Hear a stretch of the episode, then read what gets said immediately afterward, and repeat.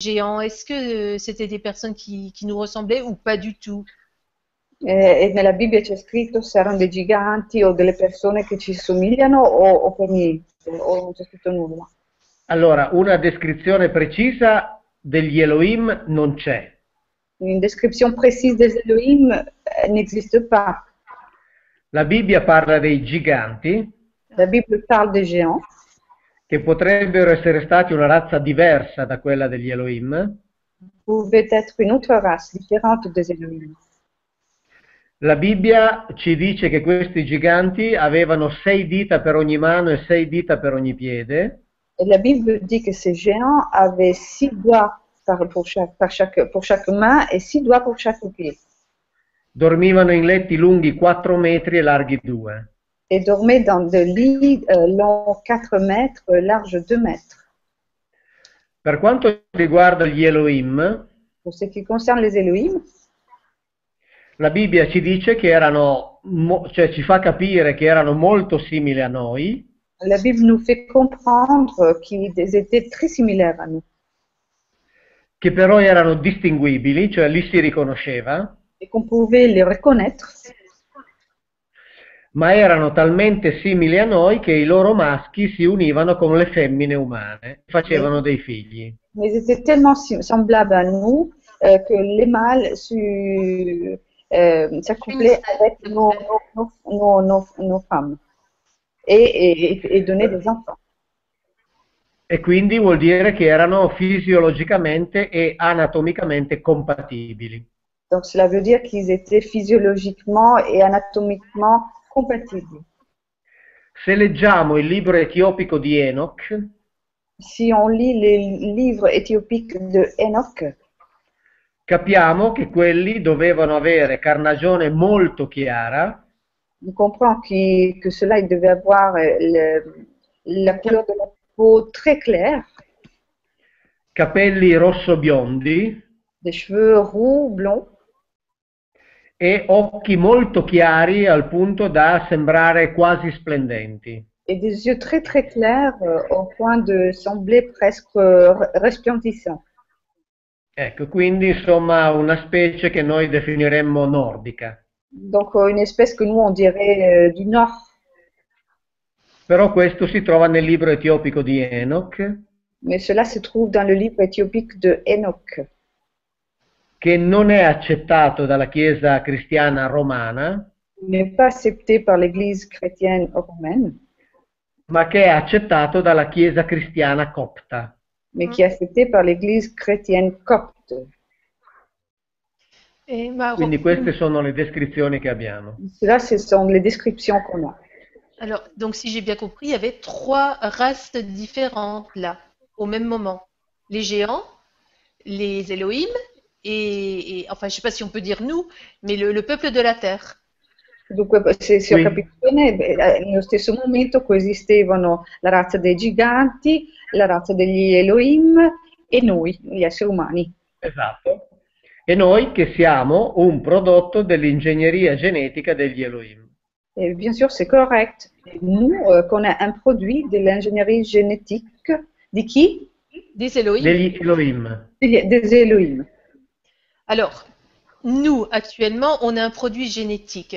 Mais à cette période-là, quand ils sont arrivés pour créer, euh, pour nous créer nous, il y avait, avec quoi ils nous ont créés?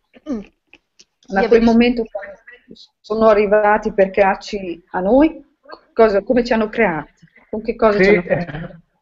se stiamo ai testi antichi, in particolare sumero-accadici, Donc, si on se réfère au texte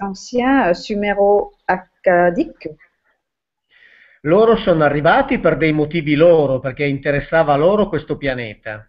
euh, eux, ils sont arrivés pour leur raison à eux, euh, parce que notre planète leur intéressait. Su questo pianeta lavoravano Ils travaillaient sur cette planète. e a un certo punto hanno capito che avrebbero potuto fabbricarsi qualcuno che poteva lavorare per loro.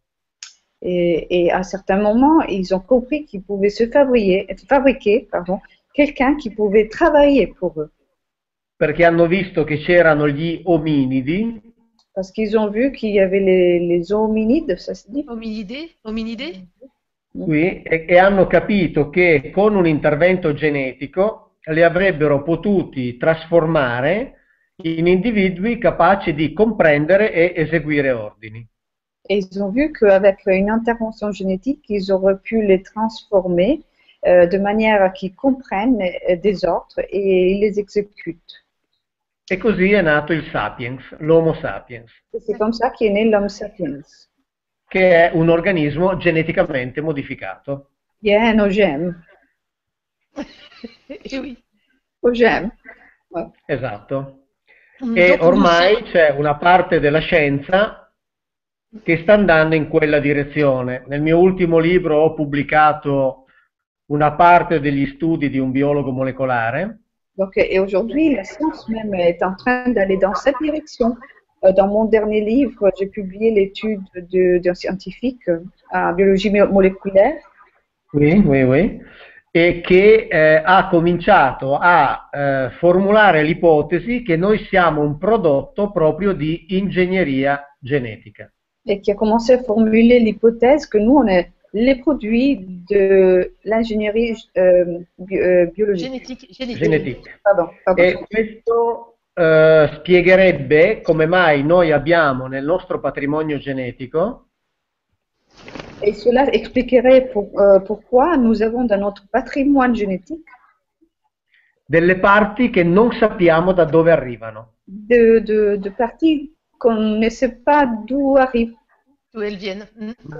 ma che sono proprio quelle che fanno sì che noi siamo Homo sapiens. mais qui sont justement celles qui font que nous, on soit des hommes sapiens. E uno di questi studiosi scrive che il fatto che l'Homo sapiens esista Et un de, de ces personnes de- qui, étudient- qui sont en train d'étudier dit que euh, le fait que l'homo sapiens existe si può spiegare soltanto con un intervento di clonazione peut s'expliquer que par une intervention de clonation De clonage. Che ha prodotto un certo numero di maschi e un certo numero di femmine qui a produit un certain nombre de femmes, de mâles de femmes. de femelles. poi fatti incrociare tra di loro sotto controllo. Et après, on les a fait croiser entre eux sous contrôle. Perché in natura questo sarebbe difficilmente avvenuto. Puisqu'en nature, cela se serait difficilement, difficilement reproduit. E Alors, quindi vediamo se la scienza continua a indagare in questa direzione e vediamo quali saranno le risposte che ci darà in futuro. Donc, on verra bien si la, si la science continuera à, à, à, à- à faire des recherches dans ce, dans ce sens-là et à nous donner des réponses dans le futur. E questo, tra l'altro, è ciò che è scritto chiaramente nella Bibbia con la fabbricazione di Adamo ed Eva. Et entre autres, cela est, est ce qui est écrit dans la Bible par la fabrication de Adam et Eva. Ève. Quando è stata clonata la pecora Dolly a Edimburgo nel 1997, Lorsqu'on a cloné euh, la, la- le, le brebis la- la- la mout- le mouton, c'était, non? Mouton, oui. Une brebis. Dolly en 1889, Non, euh, 1989, c'est ça? 1989 1900 97, en 97, pardon. oui? e questa operazione aveva creato molti problemi anche di ordine etico. Cette opération avait créé euh, plusieurs problèmes, plusieurs soucis d'éthique. Perché subito si pensava che ovviamente si sarebbe poi passati alla clonazione dell'uomo. Parce que tout de suite, on a pensé qu'on on serait passé à cloner l'homme. E quindi sono intervenuti ovviamente uomini di chiesa, filosofi, pensatori, Et donc, euh, des philosophes, des hommes d'église, euh, des penseurs euh, sont tout de suite, ont, ont dit tout de suite quelque chose. Che hanno, che hanno dato il loro parere in merito. Donc, ont donné leur opinion à propos de ça. Quando sono stati intervistati dei rabbini come il professor Safran, Et lorsqu'on a interviewé des rabbins comme euh, le professeur euh, Safran, Safran, eh, lui ha detto espressamente, ma la clonazione non è un problema. Il a expressement dit, euh, mais la, le, le, clonage euh, n'est pas un problème. La conosceva già la Bibbia. Euh, c'était déjà connu dans la Bible. Basta vedere come sono venuti al mondo Adamo ed Eva. Il faut juste voir comment Adam et Ève ont été créés.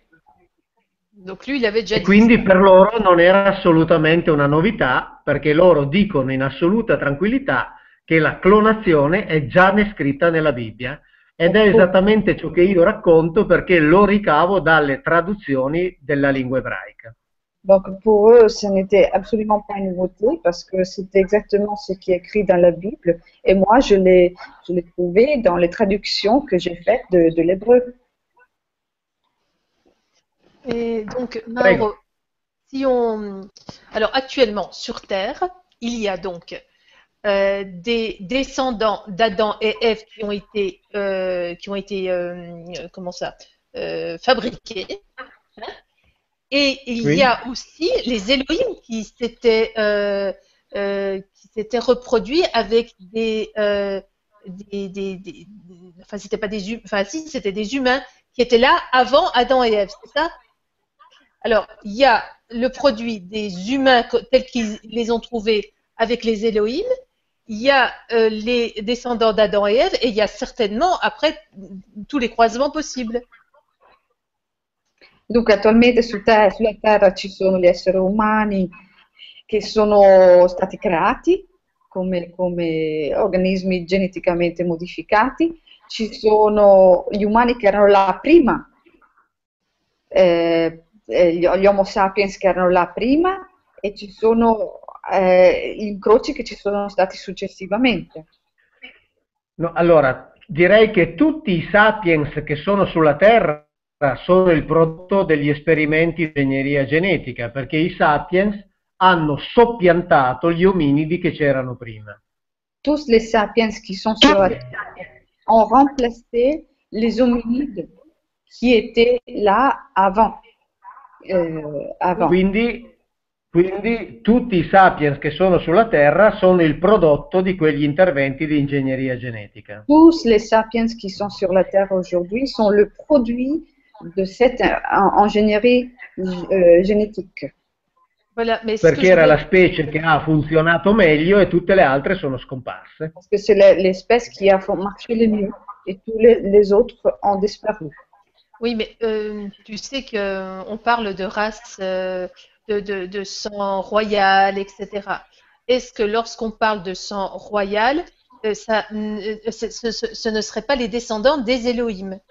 Ma sai che si parla anche di sangue reale e quando si parla di sangue reale si parla forse di, degli Elohim? Sì, so bene che ci sono delle linee di discendenza che affermano di eh, derivare direttamente dagli incroci tra gli Elohim e le femmine Adam. Però qui le prove ovviamente non le ho e quindi non, non ti so dare una risposta certa. Je sais qu'il y a qui, qui ont dit qu'il y a des descendants de, de croisement entre les Elohim et, les femmes Adam, mais je n'ai pas les, les, les preuves, donc je ne peux pas te répondre. De toute façon, actuellement, on est, on est tous mélangés d'une manière ou d'une autre, je suppose, à, moins qu'il y ait des, vraiment des lignées pures depuis le début, mais bon. Comunque penso che siamo tutti mescolati in un modo o nell'altro, a meno che non ci sia qualche discendenza pura. Ma ecco. Okay, eh, però No, non so dire, cioè eh bisognerebbe no, avere le prove per poterlo dire. Insomma. Il faudrait avoir les preuves pour pouvoir le dire. Je ne sais pas. Donc en fait, nous sommes tous des OGM ou des extraterrestres. Eh bien si. Quindi siamo tutti OGM o extraterrestri. D'altra parte, basta fare un'osservazione. D'autre part, il suffit de faire une, une observation. Se noi guardiamo qualunque animale sulla Terra, Si on regarde n'importe quel animal sur Terre, lui nasce geneticamente predisposto per uno o più ambienti naturali. Il est génétiquement prédisposé pour un ou plusieurs euh, systèmes nat naturels. Per i quali lui è geneticamente adatto. pour lesquels il est génétiquement adapté. L'Homo sapiens non è per natura adatto a nessun ambiente naturale. L'Homo sapiens, pour- euh, par nature, n'est adapté à aucun euh, Environnement. Environnement. naturel. E l'uomo, l'uomo sapiens deve sempre modificare l'ambiente naturale per renderselo vivibile. L'Homo sapiens doit toujours modifier l'environnement pour qu'il soit vi- vivable. Vivable pour lui. Deve sempre costruirsi degli strumenti per vivere, Et il faut qu'il se construise toujours des instruments pour vivre, C'est cosa vrai, che gli animali non hanno bisogno di fare. chose que les animaux n'ont pas besoin de faire. È il professor Westcott del Dipartimento di Antropologia dell'Università di Madison Et le professeur Westcott de- du département d'anthropologie de l'université de l'université di- Madison, USA, des, des États-Unis. Madison, Stati Uniti. Ah, Madison. Oui, Madison. Nel suo libro The Divine Animal, Dans son livre le, le- The Divine l'animale divino, l'animal divin, Divin. scrive che eh, noi specie umana abbiamo delle caratteristiche tipiche delle specie addomesticate. écrit que nous, espèces humaines, on a des caractéristiques typiques des espèces, des espèces euh, qui ont été euh, domestiquées, ça se dit Domestiquées. Domestique. domestic. Cioè un po' come i cani e i gatti che teniamo in casa. de, comme des de chiens et des chats. In vivent certi tipi di reazioni che noi abbiamo, eccetera. dans, dans certains types de réactions que nous avons. euh, E, e siccome nessuna specie si addomestica da sola, et, dobbiamo et- chiederci chi ci ha addomesticati. et- et comme euh, aucune espèce s'apprivoise toute seule, euh, on devrait se demander qui nous a apprivoisés. Probabilmente quegli stessi che ci hanno fabbricati e poi ci hanno educati e noi continuiamo con i nostri figli, cioè ogni volta che produciamo un cucciolo, Euh, probablement ceux qui nous ont f- fabriqués et éduqués, et nous, on continue avec nos enfants.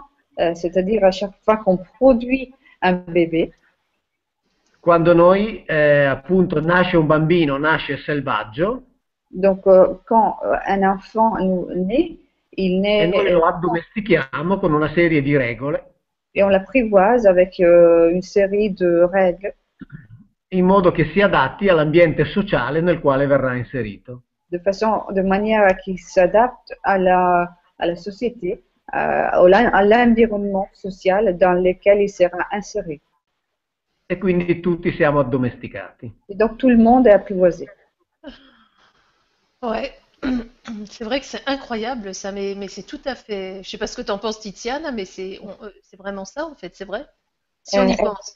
È incredibile, ma è proprio quello che, quello che è. Tu penses comme moi? C'est, Oui, oui, oui, oui, il y a plein de conditionnements, il y a quelque chose, c'est sûr, qui est... Et c'est vrai qu'on modifie toujours notre environnement, c'est vrai. Il y a un truc qui est bizarre là aussi. È vero anche che modifichiamo il nostro ambiente, questo è assolutamente vero, c'è qualcosa di strano in questo. Noi, abbiamo, noi non abbiamo tutta una serie di caratteristiche che hanno gli altri animali, Nous n'avons pas toute une série de caractéristiques que les autres animaux ont, que les animaux per esempio noi non abbiamo gli artigli, Nous n'a- nous n'avons pas les, les articles, non abbiamo le zanne, nous n'avons pas les, les, les- les dents longs, Ah oui, d'accord. non, non abbiamo dei sensi particolarmente sviluppati, nous n'avons pas des sens particulièrement aigus, abbiamo il corpo privo di protezioni. Nous avons le corps qui est privé, privé de toute protection. e gli unici peli che abbiamo, soprattutto quelli sulla testa ovviamente, Et les seuls poils qu'on a, surtout ceux sur la tête, crescono all'infinito poussent. poussent- ils poussent à, à l'infini. e questo la natura non l'avrebbe mai permesso, perché uno che ha i capelli lunghi due o tre metri Et cela, la nature ne l'aurait jamais permis parce que quelqu'un qui a les cheveux longs 2-3 mètres non riuscirà mai a catturare una preda o non riuscirà mai a sfuggire a un predatore. n'arrivera jamais à, à, à chasser, euh, à prendre une proie et à devenir un chasseur. Quindi questa è una caratteristica assolutamente innaturale che l'evoluzione avrebbe eliminato. Donc c'est une caractéristique absolument innaturelle, pas naturelle du tout, que l'évolution aurait naturellement éliminée. Quindi Ah, noi non siamo adatti a questo pianeta e ci dobbiamo adattare facendo tanti sforzi. Donc nous ne sommes pas adaptés à cette planète. Et il faut qu'on s'y adapte avec beaucoup d'efforts, Perché noi siamo degli OGM. parce qu'on est des OGM. Ouais, ouais c'est vrai, hein. C'est c'est incroyable, quoi, parce que c'est évident, en fait. Ah, merci, Mao.